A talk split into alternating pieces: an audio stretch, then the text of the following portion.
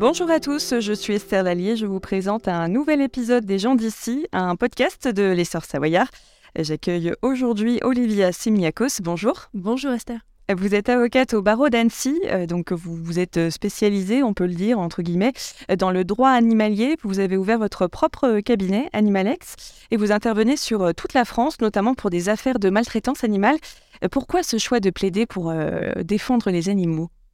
Bah écoutez, c'est un choix qui s'est un petit peu imposé à moi dans la mesure où je suis passionnée par les animaux depuis petite. Euh, alors c'est vrai que c'est pas la première euh, voie à laquelle on pense quand on devient avocat. Et puis ben, l'histoire a fait que une chose en entraînant une autre, ça a été un peu un concours de circonstances qui a fait qu'un jour je me suis dit bon sang, mais c'est bien sûr. Voilà, un moyen d'aider la cause différemment que financièrement, de mettre au service à travers mon métier de cette cause que j'aime depuis que je suis toute petite. Oui, c'était un choix engagé. Vous vouliez euh, donner euh, plus de euh, d'impact dans votre quotidien, dans votre métier finalement, c'est ça?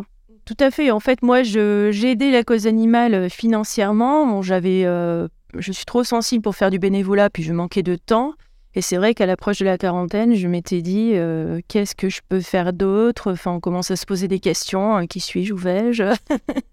Et puis, euh, voilà, il y a eu des formations qui ont commencé à être organisées par certaines universités, notamment Brive-la-Gaillarde. Euh, donc, j'ai fait partie de la première, euh, j'ai eu la chance de faire partie de la première promotion de ce diplôme-là, le DU de droit animalier. effectivement, quand j'ai vu qu'on créait des diplômes dans, cette matière-là, je me suis dit, bon sang, mais c'est bien sûr, mais pourquoi tu n'y as pas pensé avant? C'est ça que je veux faire. C'était une évidence du coup. Oui, oui, oui. Parce que du coup, avant, vous, vous me, vous me l'expliquez, euh, vous étiez dans le droit des affaires, rien à voir. Ah non, rien à voir. Non, non, je faisais, euh, ouais, j'étais dans un cabinet euh, qui faisait du droit des affaires. Moi, je m'occupais du département droit des sociétés, donc les constitutions, les cessions, les fusions, tout ça. Euh, donc c'était bien, moi j'adorais ce que je faisais, mais euh, au bout d'un moment, quand j'ai goûté à autre chose, euh, plus j'y goûtais et plus je me disais, hein, j'aimerais bien faire ça à temps plein. Donc j'avais commencé par créer un petit département droit animalier au milieu de tous les autres départements droit des affaires. Alors bah, ça, ça surprenait un peu, mais voilà, ça, ça interpellait aussi, ça questionnait, donc c'était quand même intéressant à observer. Et puis, euh, bon, ben, plus j'en faisais, plus j'avais envie d'en faire. Et un jour, ben, j'ai dit, allez, je laisse tout tomber. Et puis, euh, je laisse tomber le droit des affaires. C'est un choix de vie. Et puis, je, monte mon propre cabinet pour ne faire euh, que du droit animalier. Alors, au départ, votre propre cabinet, Animalex, est, à, en Bourg, à Bourg-en-Bresse, dans l'Ain. vous avez déménagé à Annecy. Pourquoi ce choix de venir à Annecy? Pour tout vous dire, j'ai suivi l'amour. voilà, je pense que c'est la meilleure des raisons. Euh, voilà, mais maintenant je, ne bouge plus. Hein. C'est mon troisième barreau euh, en quelques années, donc maintenant je, ne bouge plus. Je suis très bien à Annecy. Voilà. Et combien d'affaires euh, vous avez traitées comme ça depuis que vous êtes spécialisé dans le droit animalier? Alors, je alors, juste peut-être une nuance dans le spécialisé, on met bien les. Oui, entre guillemets. Il n'existe pas de spécialisation en droit animalier, donc aucun avocat ne peut se prévaloir de cette spécialisation. J'ai simplement choisi une thématique de travail autour de l'animal le nombre d'affaires, je ne saurais pas vous le donner. De toute façon, moi, je travaille euh, à temps plein euh, sur toute la France. depuis bien avant 2019, puisque je faisais avant, du, avant de, monter Animalex, je faisais déjà du droit animalier, donc je ne saurais pas vous chiffrer le nombre d'affaires, mais un travail à temps plein pour un avocat tout seul. Oui, parce que du coup, vous n'avez pas d'autres associés dans votre cabinet, vous êtes vraiment toute seule. C'est une petite structure. Oui. Alors, dites-moi un petit peu quel, euh, quel genre d'affaires vous avez pu traiter. Donc, c'est beaucoup des, des, affaires de maltraitance animale. Quel genre de. Est-ce qu'on a, voilà, est-ce qu'on a d'autres affaires euh, qui rentrent en compte? C'est vrai que quand on parle de droit animalier, on pense beaucoup protection animale, les affaires de maltraitance, etc. Euh, à mon niveau, c'est vraiment, comme je le disais, une thématique de travail autour de l'animal. Donc, je ne me cantonne pas à la pratique du droit pénal. je je travaille aussi sur des dossiers, euh, quels qu'ils soient, dès lors qu'il y a un, animal. Ça va être des dossiers en droit de la responsabilité, des problèmes contractuels, euh, des problèmes en droit de l'environnement, des problèmes en droit public quand on a des contestations d'arrêté d'abattage ou d'euthanasie. Euh, ça va être vraiment très très varié, des, des, problèmes de revendication de propriété également. Donc voilà, c'est vraiment, moi je ne me cantonne pas au droit pénal, mais c'est vrai que ce sont les affaires qui, entre guillemets, marquent le plus parce que c'est ce qui euh, que je suis allée aussi vers, euh, vers cette thématique de travail. Le but, c'était d'aider une cause. cause animale. tout à fait. Et, vous travaillez, j'imagine, beaucoup avec des associations de, protection ou de droits animaux, des animaux. beaucoup de, de particuliers aussi, j'imagine? Oui, associations de protection animale, des particuliers, également des entreprises, puisque des entreprises peuvent avoir des problématiques avec, euh, des animaux, en lien avec des animaux. Donc vraiment une clientèle euh, très, très, euh, très, très variée pour des dossiers très, très variés. Par rapport à la loi contre les maltraitances animales, qu'est-ce que vous en pensez? Est-ce qu'on en fait assez en France pour la protection des animaux, pour leurs droits? Alors, on n'en fait jamais assez. Hein. On voit bien que la souffrance animale, elle est là, qu'elle perdure. Euh, on n'en fait jamais assez. Mais quand on regarde un petit peu en arrière, on se rend compte quand même qu'il y a eu de grandes avancées sur les dernières années. On avance. On avance lentement, c'est sûr, toujours trop lentement, mais on, avance. Moi, c'est vrai que je suis un peu hyper optimiste, donc euh, je m'attache à ce qui va bien. Euh, je pense que c'est ça qui me permet aussi de, de durer, de supporter la difficulté du métier de temps en temps. Mais euh, non, non, ça avance. Moi, je suis, euh, je suis confiante. Ce sera jamais assez rapide, c'est sûr. Après, euh, voilà, il y a des pratiques qui, à terme, devront disparaître. Mais le problème, c'est l'existence de lobby. Voilà, mais on ne peut pas dire que ça avance pas, on ne peut pas dire qu'on fait rien. On fait, mais doucement. Doucement. Mm. Et à quelle pratique vous pensez? La corrida. La corrida qui n'a plus, à mon sens, de justification à notre époque. Après, c'est un avis euh, personnel, mais que beaucoup de, citoyens partagent. C'est le législateur qui décide. Est-ce qu'il y avait des affaires qui vous ont particulièrement marqué ces dernières années?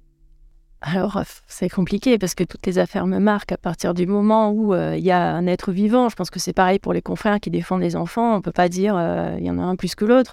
C'est vrai qu'il y a des affaires qui sont marquantes parce que ce sont des histoires euh, d'animaux, mais aussi d'humains, parce que bon, euh, on peut aimer les animaux, aimer les humains. Moi, quand je traite un dossier, euh, il y a toujours cette dimension humaine aussi. Donc oui, des affaires marquantes. je pense à une, puisqu'on est en Savoie, Haute-Savoie, sur la Haute-Savoie, un jeune homme qui avait égorgé son chiot, qui était allé l'enterrer et qui, quelques temps après, est allé se dénoncer aux gendarmes et comprenait pas pourquoi il avait fait ça. C'est un dossier qui m'a doublement touché pour le chiot et pour ce jeune homme qui était euh, complètement perdu, quoi, complètement perdu. Euh, et ce dossier avait une double dimension. Il a été, je pense que c'est le, dossier le plus difficile que j'ai eu à, plaider parce que euh, j'avais cette forme d'empathie aussi pour le maltraitant, qui reste un être humain, qui, voilà, on a tous une histoire, donc on peut pas être, faut pas être borné en fait. Je pense qu'on n'a pas de crédibilité quand on est borné et qu'on se dit, voilà, tout le monde est pas tout noir ou tout blanc.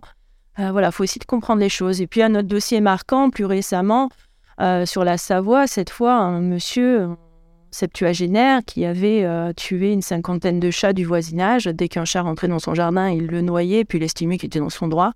Et là, c'est un dossier qui m'a marqué parce que c'est la première fois que je voyais un prévenu, non pas reconnaître les faits, mais les revendiquer. Pour lui, il avait raison. Et même après le prononcer de la sanction, il n'avait rien compris, quoi.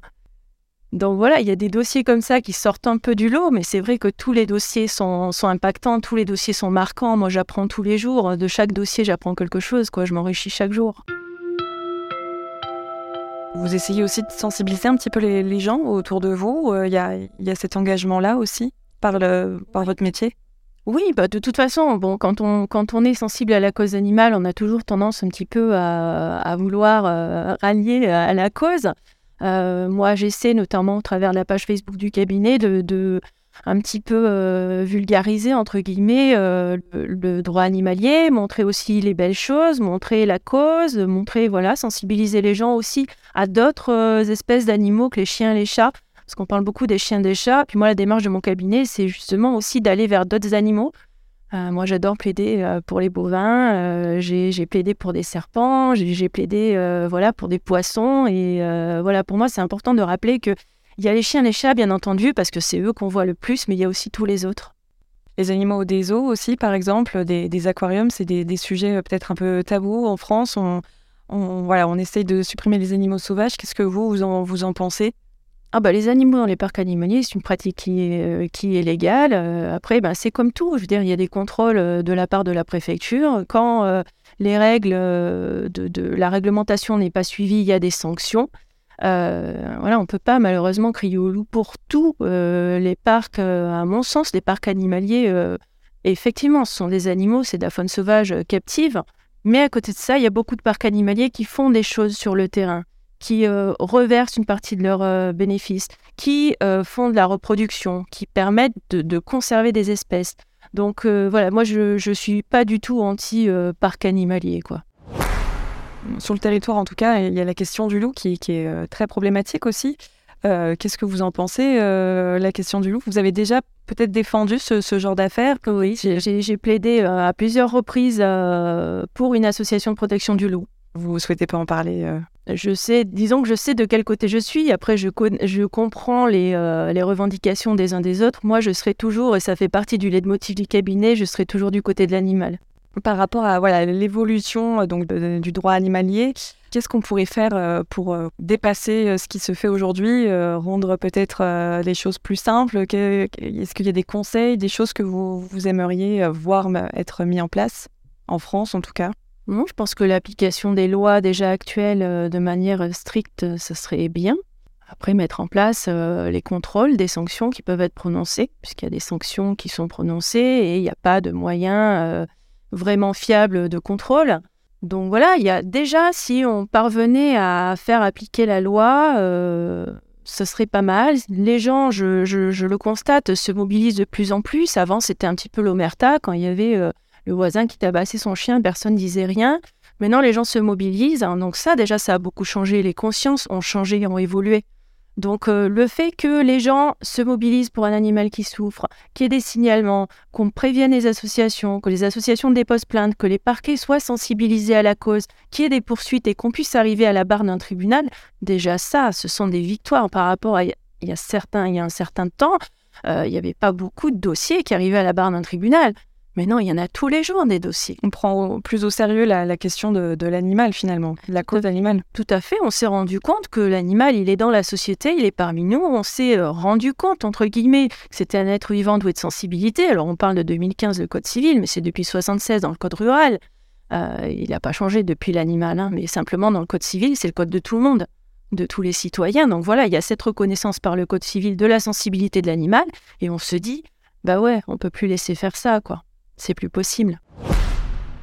Est-ce que les, sanctions sont celles qui tombent sont, appliquées ou comment alors, le code prévoit des sanctions maximales. Après, le magistrat, et c'est ce que les gens ne comprennent pas toujours, doit tenir compte de certains éléments. La personnalité du prévenu, euh, ses revenus, les circonstances, enfin, il y a une peine maximale, le, magistrat doit tenir compte d'un certain nombre d'éléments pour prononcer la peine la mieux adaptée à la situation, la plus proportionnée. Alors c'est vrai qu'après, moi je me rends compte, je vois quand je, communique sur, sur les réseaux sociaux notamment, euh, les gens comprennent pas, ouais, pourquoi du sursis, ouais, mais, le sursis c'est bien. Euh, moi, les peines de sursis, pour moi, je suis contente. C'est une garantie que le gars va se tenir à carreau pendant un certain temps en tout cas à quoi ça sert de prononcer une peine ferme euh, de prison que le gars va pas faire.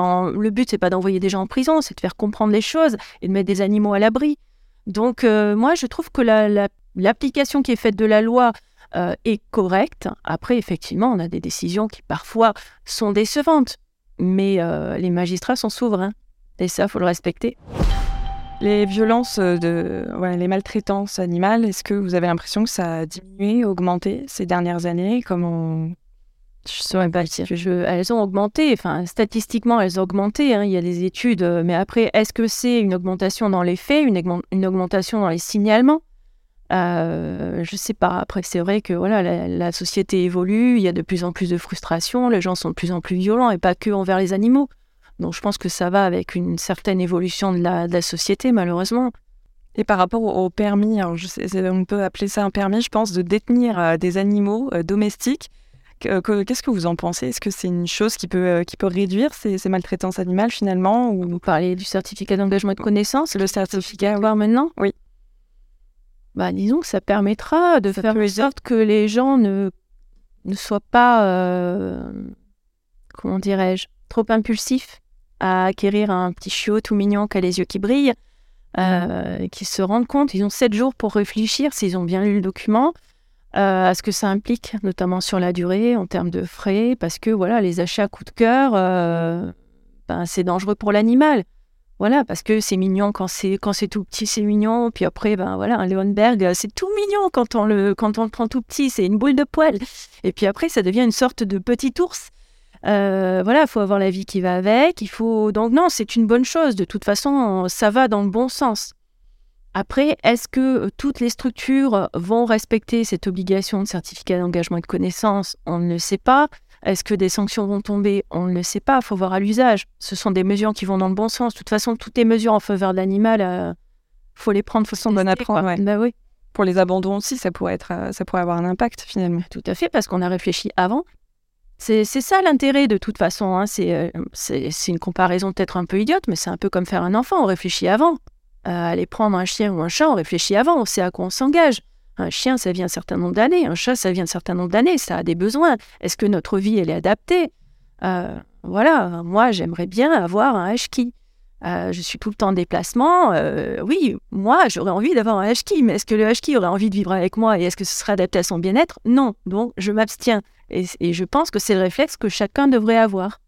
La réflexion, puis le réflexe de se dire est-ce que les conditions que je propose à cet animal vont être conformes à ses besoins physiologiques et est-ce que euh, moi, ce, cet animal répond à euh, ma façon de vivre, à mes moyens financiers, etc., etc. Et puis un animal, c'est pas pas un objet justement. Donc on n'achète pas un animal euh, sur un coup de cœur parce que voilà, on, intègre un nouveau membre dans la famille et normalement une fois qu'on rentre dans une famille, on n'en sort plus quoi. C'est ça l'idée. Bah, merci beaucoup Olivia Simiakos, que, je rappelle avocate au barreau d'Annecy, spécialisée entre guillemets dans le droit animalier. Merci d'être venue aujourd'hui. Merci à vous. Vous venez d'écouter un épisode des gens d'ici, un podcast de l'essor savoyard. Retrouvez prochainement une nouvelle personnalité locale. Et puis vous pouvez également suivre quotidiennement toute l'actualité locale sur notre site l'essorsavoyard.fr. À bientôt.